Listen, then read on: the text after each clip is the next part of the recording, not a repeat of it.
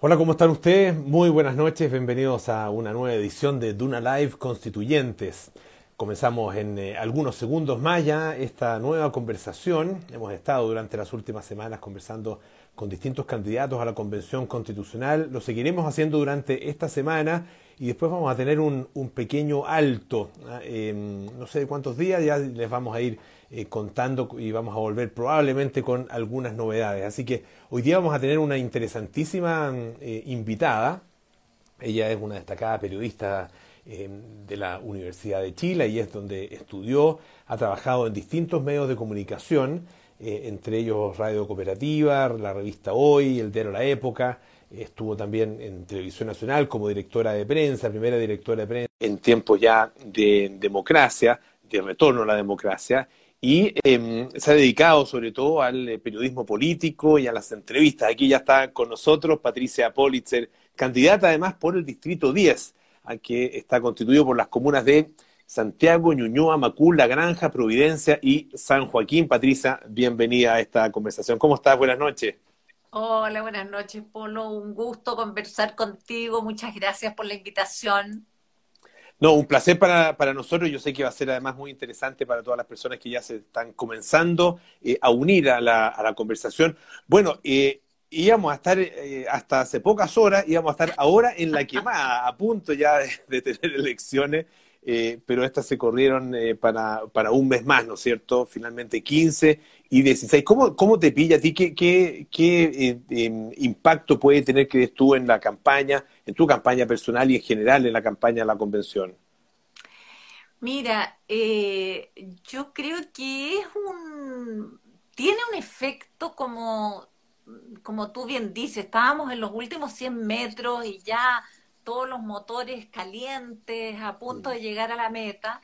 Y esto es como si de repente te tomaron de los hombros y te pararon eh, bruscamente. Eh, y por lo tanto, lo primero es que hay como un, un bajón, digamos, de, del entusiasmo con el que tú ibas corriendo, ¿no? Mm. Eh, pero creo que lo más preocupante es eh, las candidaturas independientes que no tienen apoyo fuertes de partidos detrás, ni tampoco de grandes empresarios como es eh, Independientes por la Nueva Constitución, que es la lista a la cual yo pertenezco, que somos eh, más de 100 candidatos a lo largo de todo Chile. Entonces ahí hay personas que tenían su plata justito para llegar a la, a la elección el 11 de abril. Eh, muchas personas, por ejemplo, que habían pedido sus vacaciones para usar sus vacaciones durante la campaña. Bueno, ya las usaron. Entonces tú dices, uy, ¿qué van a hacer los 15 días que nos quedan de campaña? ¿Quién les va a financiar eso? Porque no es solo que tú digas, bueno, pueden pedir eh, permiso sin sueldo, ¿no? Pero, pero además hay que comer además de hacer campaña. Mm. Entonces la verdad es que yo creo que sobre todo para las candidaturas independientes, las candidaturas con menos recursos, esto es un, una nueva muestra de la cancha dispareja, esa es la mm. verdad.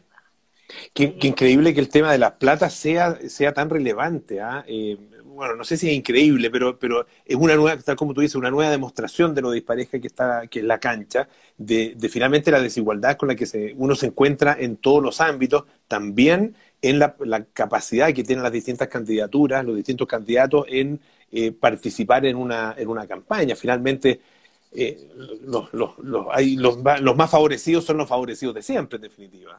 Bueno, ese es uno de los problemas de la renovación de la política.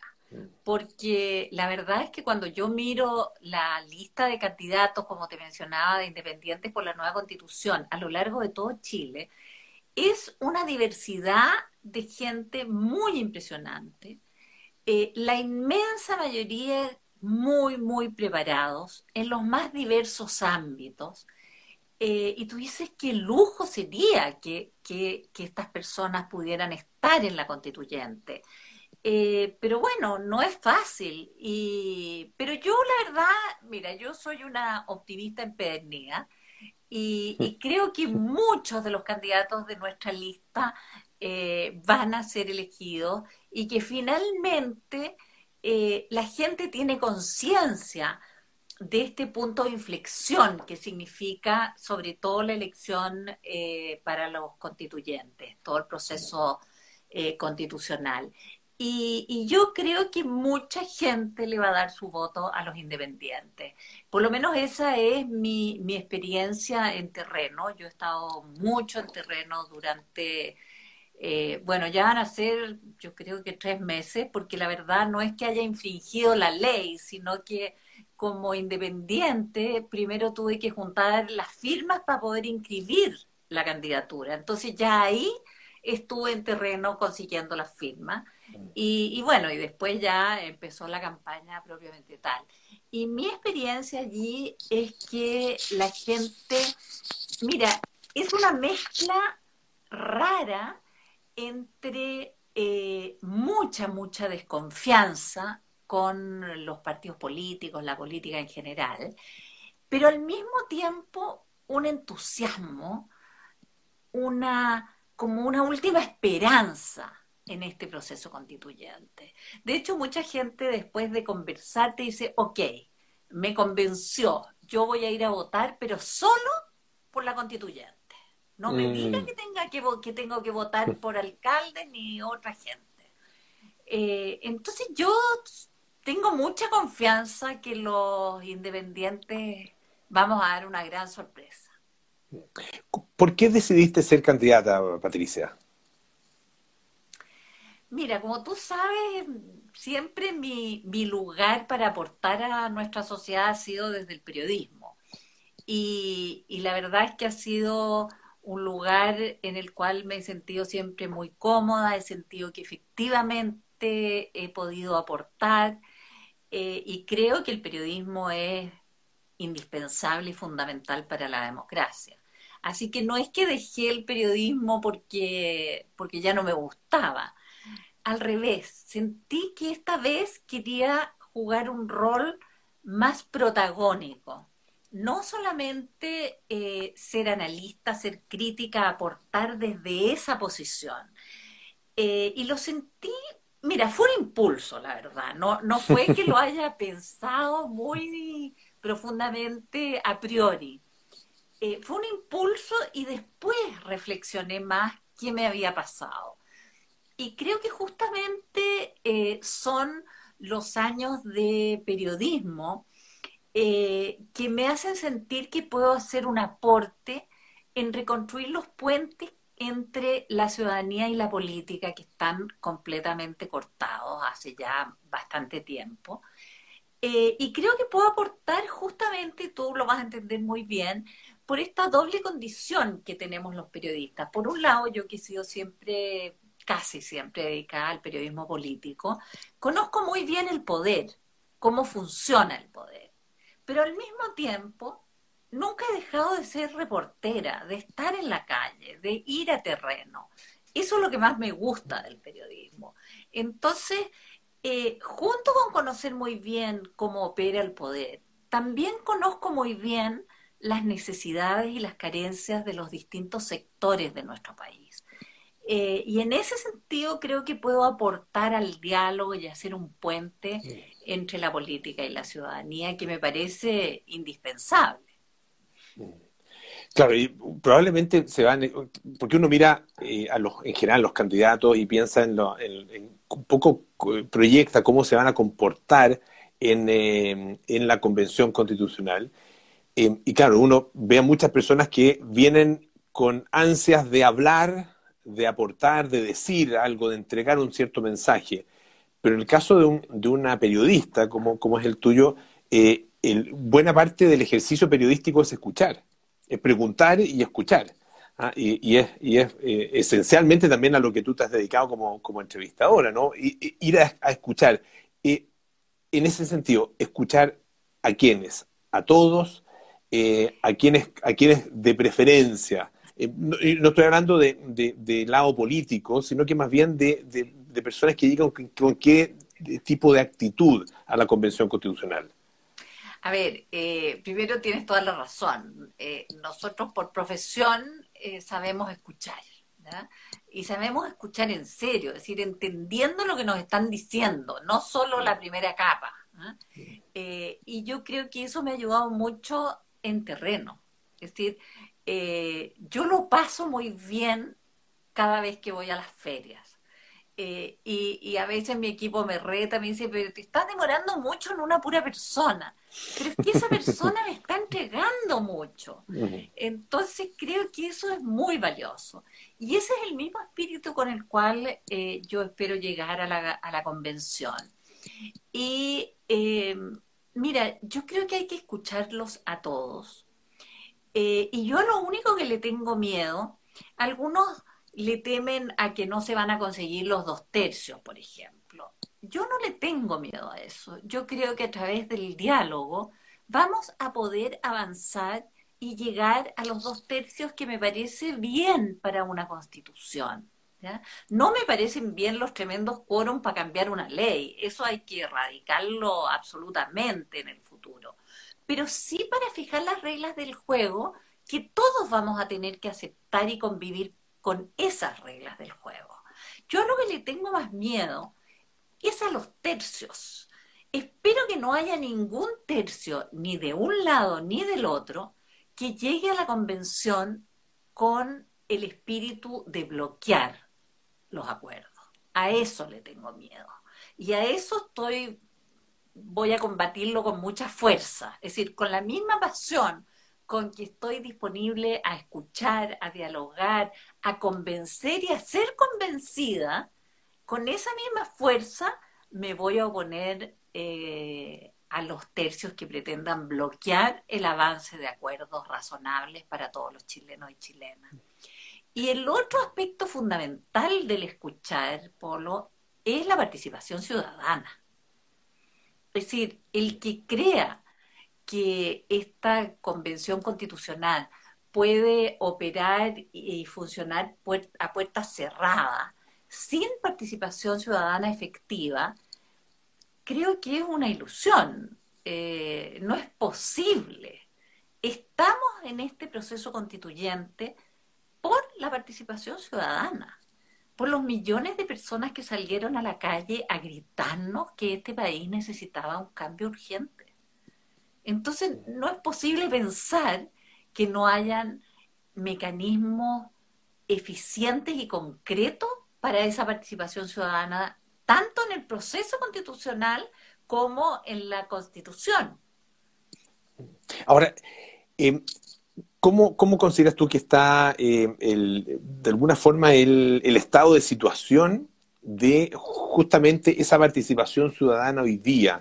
Eh, eh, no solo en las calles, sino que también en los propios medios de comunicación, en las redes sociales.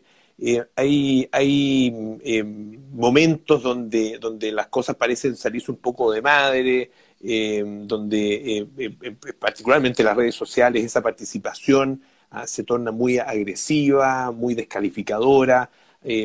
¿No temes que también se dé de esa misma manera en el marco de la convención? No, para nada. Es decir, yo creo que eh, los grupos estridentes de las redes sociales son grupos muy pequeños. Es decir, eh, yo te decía que he estado mucho en terreno durante mm. los últimos meses y yo te diría que una vez en una feria un joven me insultó y, y pasó dos o tres veces al lado mío para insultarme fundamentalmente porque vio una cámara que andaba cerca. Eh, probablemente si no hubiera existido la cámara habría pasado una vez, me habría gritado un insulto y se habría ido, pero como vio que había una cámara, volvió a pasar un par de veces.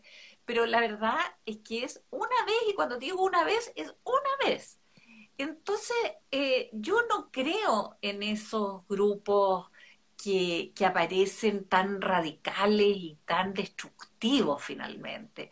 Yo lo que veo en la gente, como te decía al comienzo, es como la última esperanza y en ese sentido me parece eh, que quienes lleguemos a la, a la convención eh, tenemos una obligación de no defraudar a la ciudadanía. Estamos en un momento histórico demasiado, demasiado importante. Justamente eh, es la manera de canalizar el malestar social que hay. Eh, y en ese sentido, yo creo que eh, es fundamental que en el reglamento, que es lo primero que va a tener que definir la, convención, se establezcan mecanismos de cómo se va a funcionar para que la, transparencia, por un lado, sea efectiva, que todos los, debates sean eh, públicos. Eh, la verdad es que han habido algunas discusiones de que debieran haber sesiones secretas. A mí me cuesta mucho imaginar qué tiene que ser secreto cuando tú estás fijando las leyes que nos van a regir a todos y a todas. Entonces, ¿cómo vas a hacer reglas que partan de un debate secreto? No me parece lógico. Ahora, si hubiese por alguna razón alguna sesión que debe ser secreta por razones de seguridad nacional, que es lo que más se apela, bueno, tendrá que haber un mecanismo para que esa sesión específica sea a puertas cerradas, pero eso es absolutamente una excepción. Yo creo que la convención debe salir a terreno, ojalá sesionar algunas veces fuera de Santiago. Eh, creo que debe haber una rendición de cuentas periódicas, no sé, cada dos meses, por ejemplo. Creo que tienen que haber audiencias para expertos y también para cualquier persona que quiera eh, que traiga una idea, en fin, un grupo de personas organizados que tengan algo que plantear.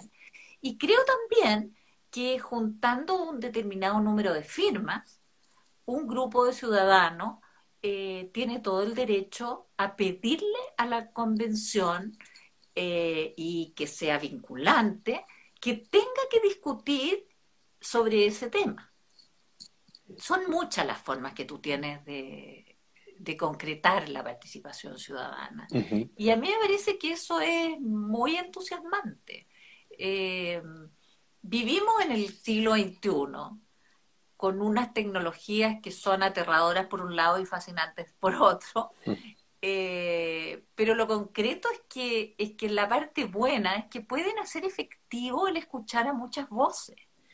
Entonces, eh, en ese sentido yo te decía, no solo durante el proceso de redacción de la Constitución, sino también después. Yo creo que la, eh, la democracia representativa en el siglo XXI nos queda un poco apretada. Hay que complementarla con participación ciudadana. Y tú llegas, eh, de llegar, digamos, a la, a la Convención Constitucional, llegas con eh, algunas, no sé, propuestas, eh, definiciones ya asentadas, consolidadas. Em, si, es así, ¿cuáles son eh, los, temas, los temas y los puntos de vista que tú crees que deben estar considerados y deben trabajarse en, ese sentido dentro de la convención? A ver, lo primero, reiterarte que yo formo parte de este movimiento de independientes por la nueva constitución. Claro, usted tiene, un, tiene un, ideario ya. claro. hicimos unos lineamientos sobre distintos temas y eh, ese fue un debate eh, muy interesante en asambleas donde participaban más de 200 personas. Eh, porque no el, el movimiento no, no son solo los candidatos, sino que mucha más gente que eso también es algo que a mí en lo personal me da cierta seguridad eh, en, mi, en mi rol dentro de la Constitución. Es decir, yo no llego sola, llego con este movimiento y el compromiso es que este movimiento va a seguir trabajando para quienes lleguen a la, a la constituyente. Ahora, en cuanto a mis propuestas específicas, yo eh, he planteado cinco ejes que eh, me parecen fundamentales y, te digo ejes porque no creo que sean eh, un artículo específico, sino que creo que son cinco ejes que deben cruzar toda la constitución, que son la igualdad, un medio ambiente sano, el equilibrio de poder, la perspectiva de género y precisamente la participación ciudadana de la que hablábamos recién. Mm. Con estos cinco ejes, ¿por qué te digo que son ejes? Porque yo creo que cada artículo de la Constitución hay que mirarlo con estos cinco filtros.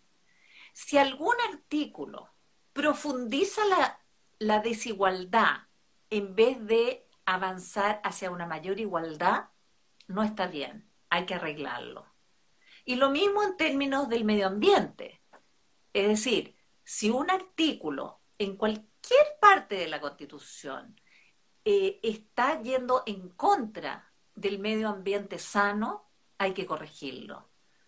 Entonces, eso es, estos cinco ejes, por eso te digo, son transversales y me parece que son fundamentales.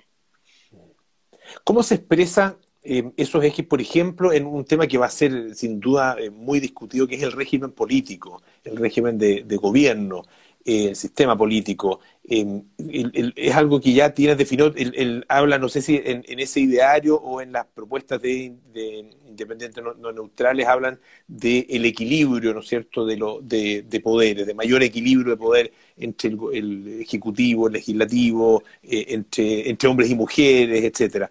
Eh, pero, pero en términos de régimen de gobierno o de, régimen político, ¿cuál es, ¿cuál es tu definición? A ver, yo creo en un régimen eh, que obviamente disminuya las atribuciones completamente desbordadas del, del actual presidente o presidenta.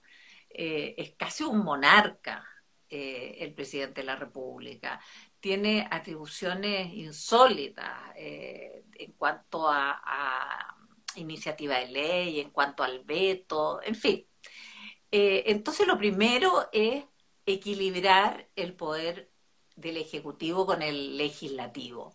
Y ahí yo creo en un régimen presidencial, no quiero decir régimen semipresidencial porque eso tiene características específicas. Lo que yo pienso, y, es la propuesta de independientes no neutrales, es un presidente con menos atribuciones y un régimen político, un sistema político en general que hay que revisarlo entero para que se vayan adaptando las distintas piezas a todo esto. No es solo un problema legislativo ejecutivo, porque aquí influye el sistema electoral, en fin, una serie de otras cosas. Pero básicamente un sistema que traiga ciertas características del régimen parlamentario.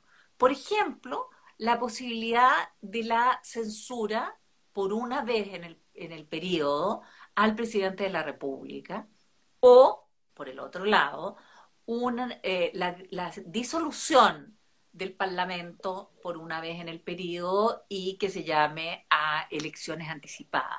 Y creo que esto de repente nos puede sonar un poco eh, drástico, pero la verdad es que es la manera de asumir que la, la gobernabilidad de un país es indispensable. Eh, y esa es una manera, porque las fuerzas políticas se mueven, son cambiantes. Nadie, nadie eh, eh, frena la rueda de la fortuna, digamos. Nadie clava la rueda de la fortuna para siempre. Entonces, en estos cambios hay que ir asegurando que el país esté bien gobernado. Y yo creo que lo que ha pasado con este gobierno es muy elocuente al respecto. Tuvimos un presidente que llegó a la moneda con más del 50% de los votos, una mayoría muy contundente, pero esa mayoría duró muy poco. Entonces llevamos ya, a ver, es verdad que todo esto está mezclado con la pandemia, eh, que, que, agravó la situación de alguna manera, o, visto por otro lado, en el fondo mantuvo un statu quo que sin la pandemia sería mucho peor, políticamente hablando. No sabemos. Mm. Eh, pero en concreto ha habido una ingobernabilidad, algunos hablan de un parlamentarismo de facto, en fin.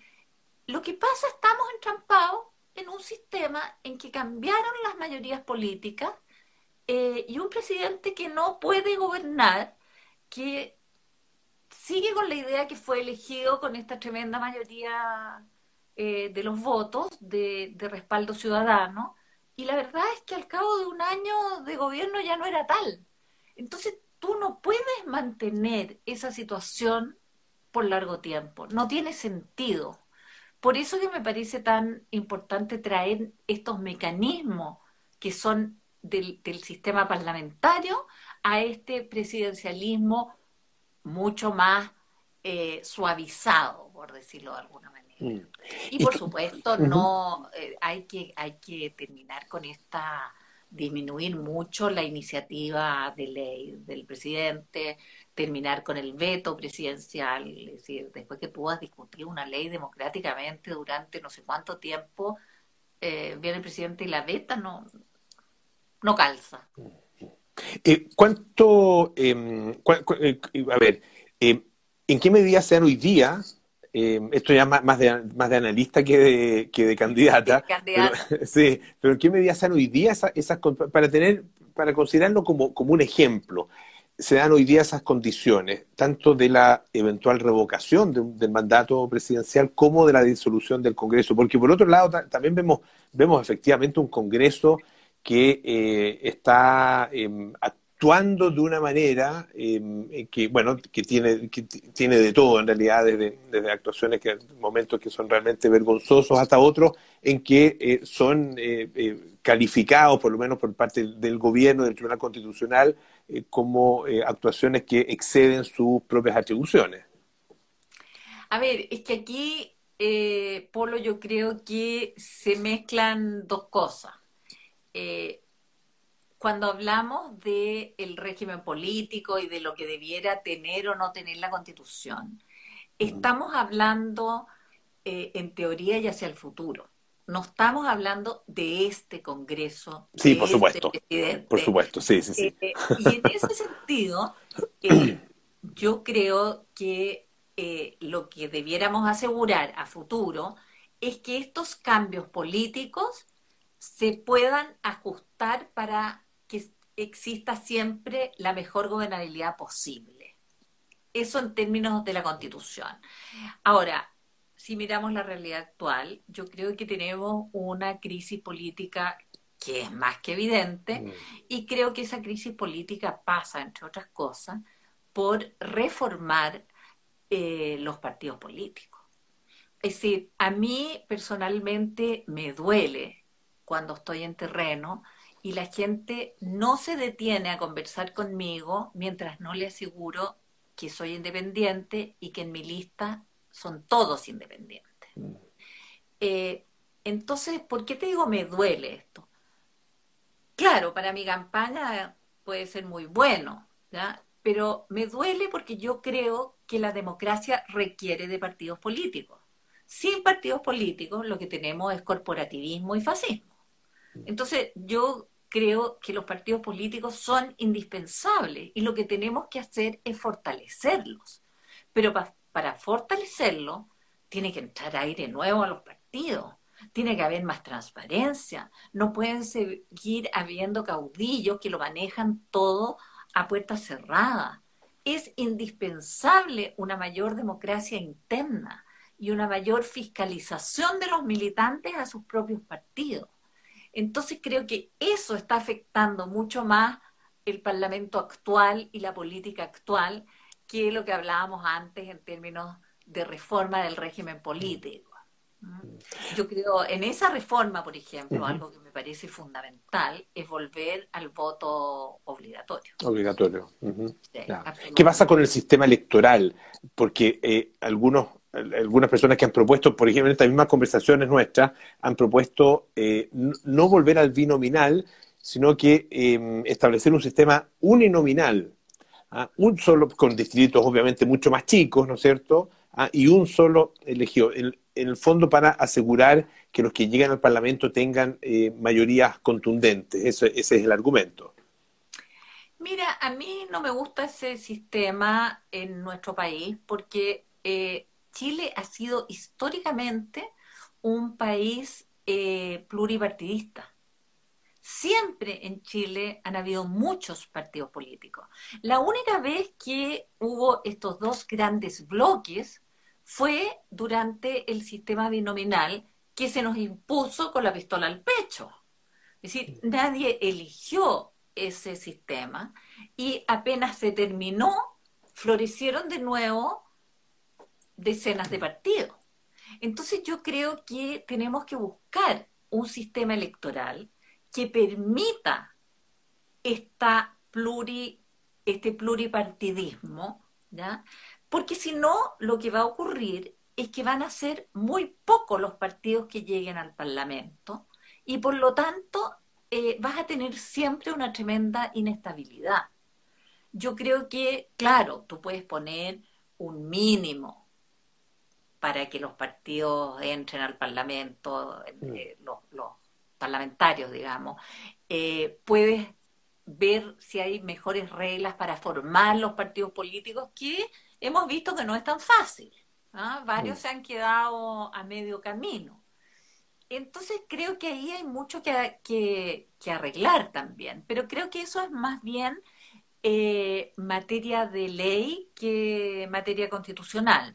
Pero sin duda es algo que tenemos que mirar. Pero a mí no me gusta el sistema mayoritario unipersonal, que suena muy bien, porque en definitiva gana el mejor, ¿ya? el que tiene más apoyo.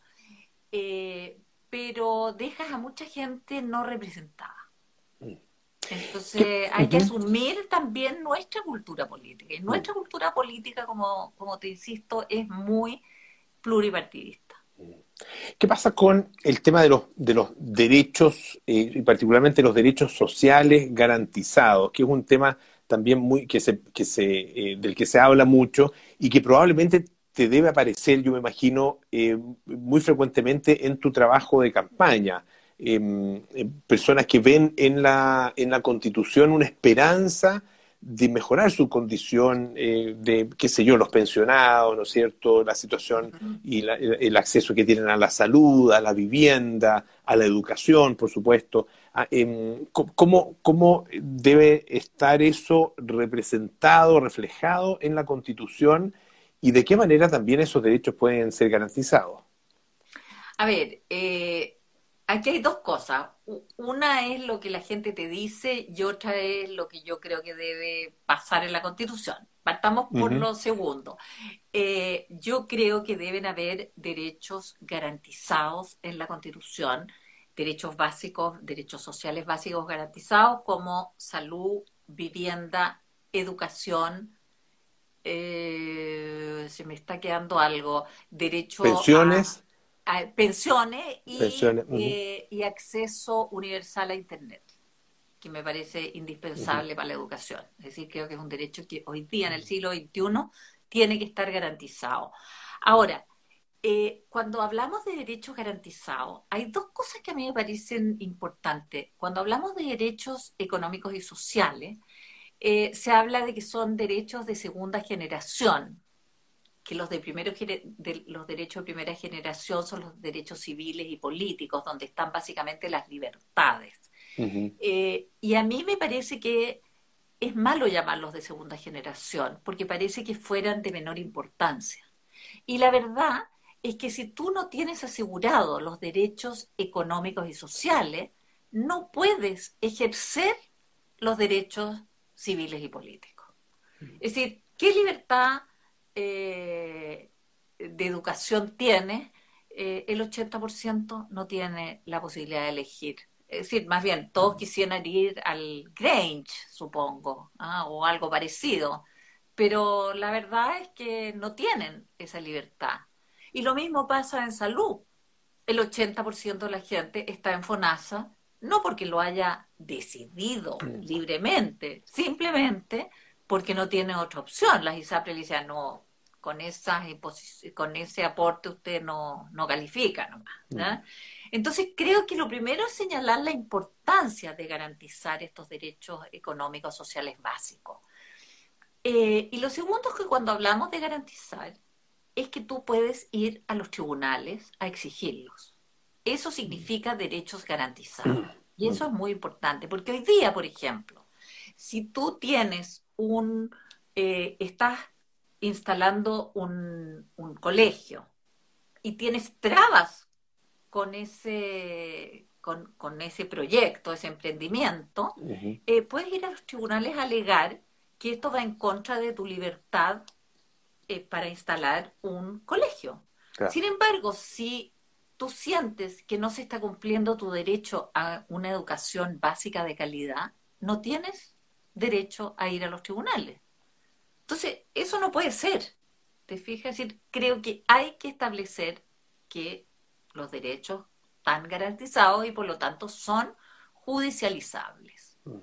Ahora, tú me preguntabas por qué es lo que te pide la gente, qué es lo que la gente demanda de, este proceso. Mm.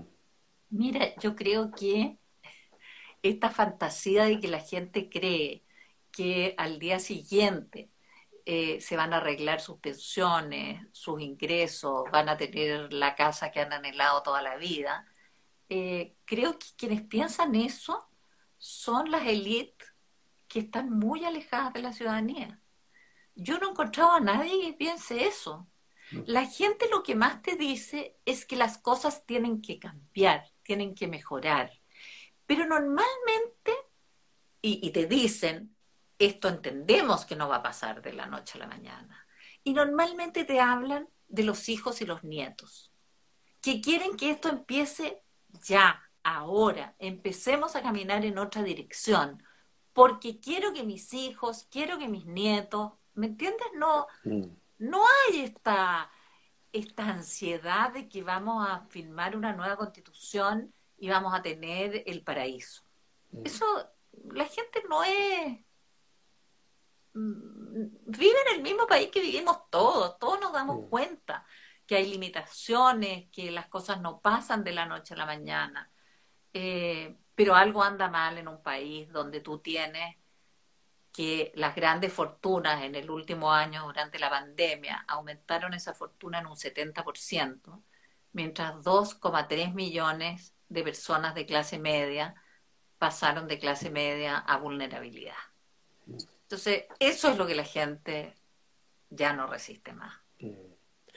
¿Cómo eh, debe estar expresado, más bien, cómo la constitución puede em, transformar em, problemas que tiene nuestra sociedad y que, parecen muy, muy asentados en, nuestra cultura? Estoy pensando, en, por ejemplo, en la igualdad de género y en la igualdad de trato hacia las personas, que es uno de los temas que, más, que más indigna probablemente cuando a, una persona por, el, por, por su origen, por el lugar donde nació, por la familia que tuvo, se le trata de una manera distinta que a otra, en, todos los aspectos. ¿eh? Yo creo que nuestro país tiene un racismo y un clasismo, sobre todo, muy profundo. Mm. Y yo creo que eso tiene que ver con nuestra educación, con este país completamente segregado que hicimos durante los, los últimos 30 años.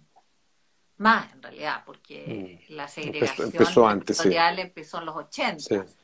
Ya son 40 años. Mm. Eh, en ese sentido, Polo, yo creo que la educación es un asunto fundamental.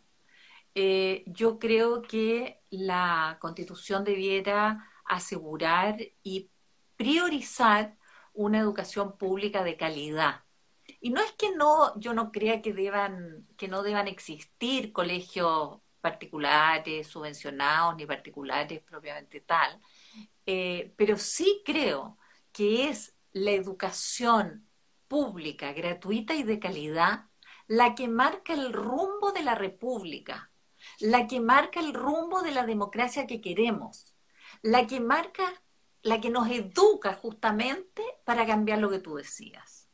Es en la escuela donde tenemos que conocernos, mezclarnos, no solo ir a una escuela con puros iguales, porque ya esto llegó a tal paroxismo que en los sectores más vulnerables tenías unos que iban a la escuela pública porque no podían hacer ningún aporte, mientras los que tenían para aportar 10 mil pesos mensuales iban todos a otra escuela y los que tenían 20 mil pesos a otra y así sucesivamente. Es decir, eso es una aberración y es parte de este clasismo, este mirar en menos, este que yo tengo dos pesos más que tú y por lo tanto te puedo poner el pie encima.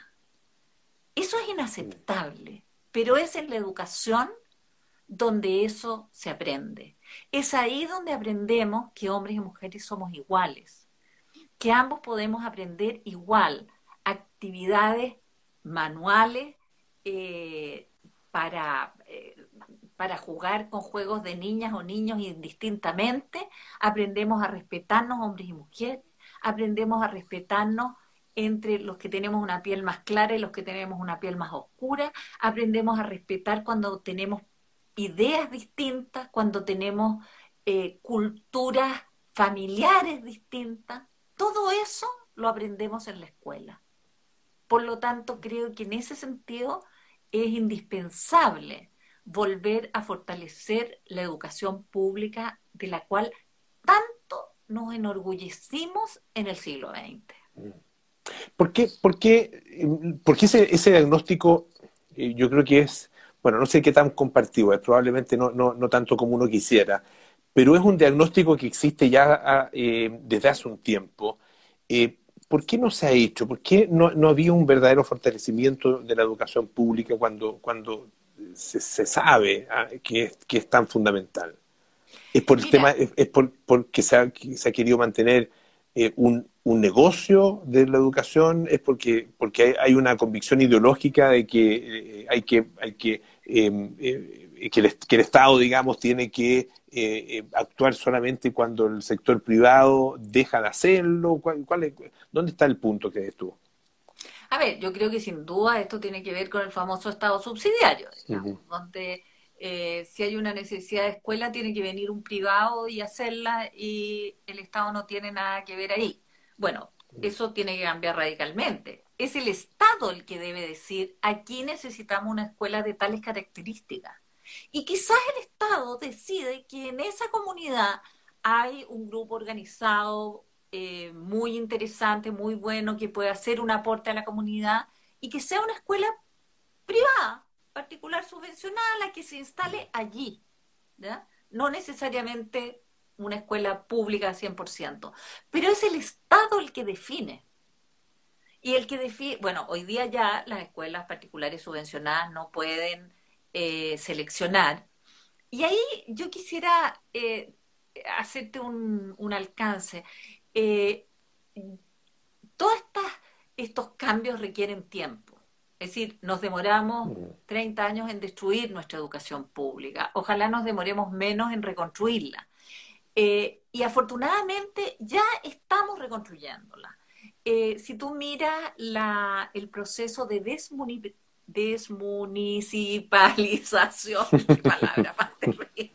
Sí.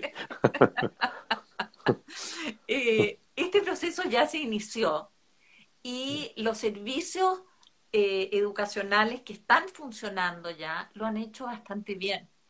De hecho, el porcentaje de colegios desmunicipalizados que ya dependen de estos servicios eh, educativos eh, era mayor el que volvió a clases presenciales cuando se pudo que los colegios que no se han desmunicipalizado. Es decir, creo que ya tenemos a, estamos avanzando hacia allá, pero creo que hay que avanzar mucho más rápido.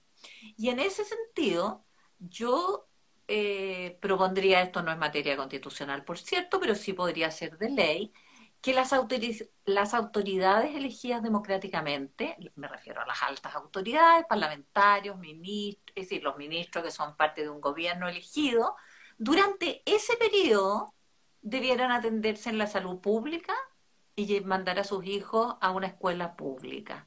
Y estoy segura que esto avanzaría muchísimo más rápido. Y eh, quienes digan que cómo vamos a mandar a los hijos, eh, a perjudicar a los hijos mandándolos a una escuela pública, eh, la verdad es que mucha de esa gente cuando viaja fuera de Chile manda a los hijos a las escuelas públicas, donde se mezclan con todo tipo de personas de distintas razas, de distintas lenguas, y lo que pasa con esa experiencia es que todos la consideran una experiencia riquísima para sus hijos. Estoy segura que a muchos de los hijos de nuestros gobernantes y dirigentes políticos les haría estupendo ir a una escuela pública y mezclarse con niños que no son todos mm. iguales a ellos. Mm. Claro, en, un, proceso que, tal como tú dices, sería un, un proceso largo, pero que requiere, eh, requiere forzarlo de alguna manera. Ah, em, Por eso te digo que esa sería una buena... de, forma natural no se va a dar. Por eso creo que el obligar mm. a las autoridades a hacer, a atenderse en la salud pública y, a mandar a su hijo a un colegio público, creo que sería un excelente acelerador hacia esa, en esa dirección. yo mencionaba también el tema de, igualdad de género. Em, ¿Crees que también es, ese es un tema eh, que, la educación eh, debiera, debiera ser, eh, tener la prioridad, digamos, en términos de, su capacidad de, resolver esas inequidades? ¿Es ese también el camino o hay otros, hay, otros elementos que también habría que, cambiar y que, y que definir a partir de la Constitución? No, por supuesto. Es decir, yo te decía que uno de los cinco ejes que yo te mencioné que eran transversales era eh, la perspectiva de género. Esta es una convención constitucional histórica en que por primera vez en el mundo vamos a tener una convención constitucional paritaria. Y eso tiene que notarse. Eh, y en ese sentido, claro, la educación, yo te decía, es un, ahí aprendemos en la base eh, pero si vamos a esperar que eso llegue a, cambiar la cultura del país, nos vamos a demorar dos siglos. Entonces, en estas materias, yo creo que sin duda el Estado tiene que ser proactivo. Es decir, hay muchas, eh, no basta con establecer, por ejemplo, que hombres y mujeres eh, son iguales. Es decir, el Estado tiene que asumir una proactividad para que eso sea real. Eh, hay algunas cosas que son constitucionales y otras no, pero tú tienes que establecer en la Constitución la norma para que después las leyes y las políticas públicas vayan en esa dirección. Entonces, por ejemplo, si tú quieres aumentar la fuerza de trabajo de las mujeres, obviamente eso va ligado a las salas cunas y a los jardines infantiles. Es decir, si no tenemos educación preescolar, si no tenemos educación parvularia gratuita, de calidad, donde las mujeres podamos dejar con toda confianza y sabiendo que le estamos haciendo un bien a nuestros hijos y no los estamos poniendo en riesgo, bueno, obviamente muchas más mujeres van a salir a trabajar, porque no sacamos nada con decir queremos los mismos sueldos. para llegar a tener el mismo sueldo, primero hay que empezar a trabajar. Hay que acceder al trabajo. Y por lo tanto la sociedad se tiene que organizar para acceder al trabajo. Y después viene todo este tema eh, que es fundamental del trabajo doméstico y de cuidado no remunerado, que probablemente tú conoces el estudio que hizo hace un par de años Comunidad Mujer, que le puso eh, eh, lo valorizó. Lo valorizó, le puso, claro, le puso plata, digamos. Exacto, y súper interesante. Estaba en un, en un PIB ampliado que incluye todos esto, este, estos, estos trabajos, representaba el 22% de ese PIB, más que cualquier otra actividad económica. Entonces, eso también tenemos que ver cómo lo enfrentamos. ¿Por qué las mujeres estamos aportando a la sociedad un 22% de este PIB sin que nadie lo reconozca. Es decir, yo creo que eso tiene que reflejarse, por ejemplo, en el sistema de pensiones y tiene que reflejarse en cómo enfrentamos el tema del cuidado. No es posible que las mujeres sigan enfrentando solas el cuidado de todas las personas que requieren cuidado en nuestra sociedad, que son los niños, que son los ancianos, que son las personas que están enfermas, que son las personas que tienen cierta discapacidad. ¿Por qué las mujeres solas y gratuitamente enfrentamos toda esa carga? Entonces, por eso te digo que una cosa es que la constitución marque bien el rumbo, para que después las leyes se adapten a esto y también las políticas públicas. Y ahí hay que tener un Estado muy proactivo en materia de igualdad de género. Patricia, eh, desgraciadamente se nos, se nos está acabando el tiempo. Una última pregunta muy, muy cortita. Uy, es tardísimo. Eh, sí, sí. Eh, sobre, sobre el tema de, la condición del Estado chileno, la, la, definición del Estado chileno en términos de la, la concepción de los pueblos originarios. Em, se ha hablado de un Estado plurinacional, de un Estado eh, multicultural, hay distintas denominaciones. ¿Cómo lo ves tú? Yo creo en un Estado plurinacional.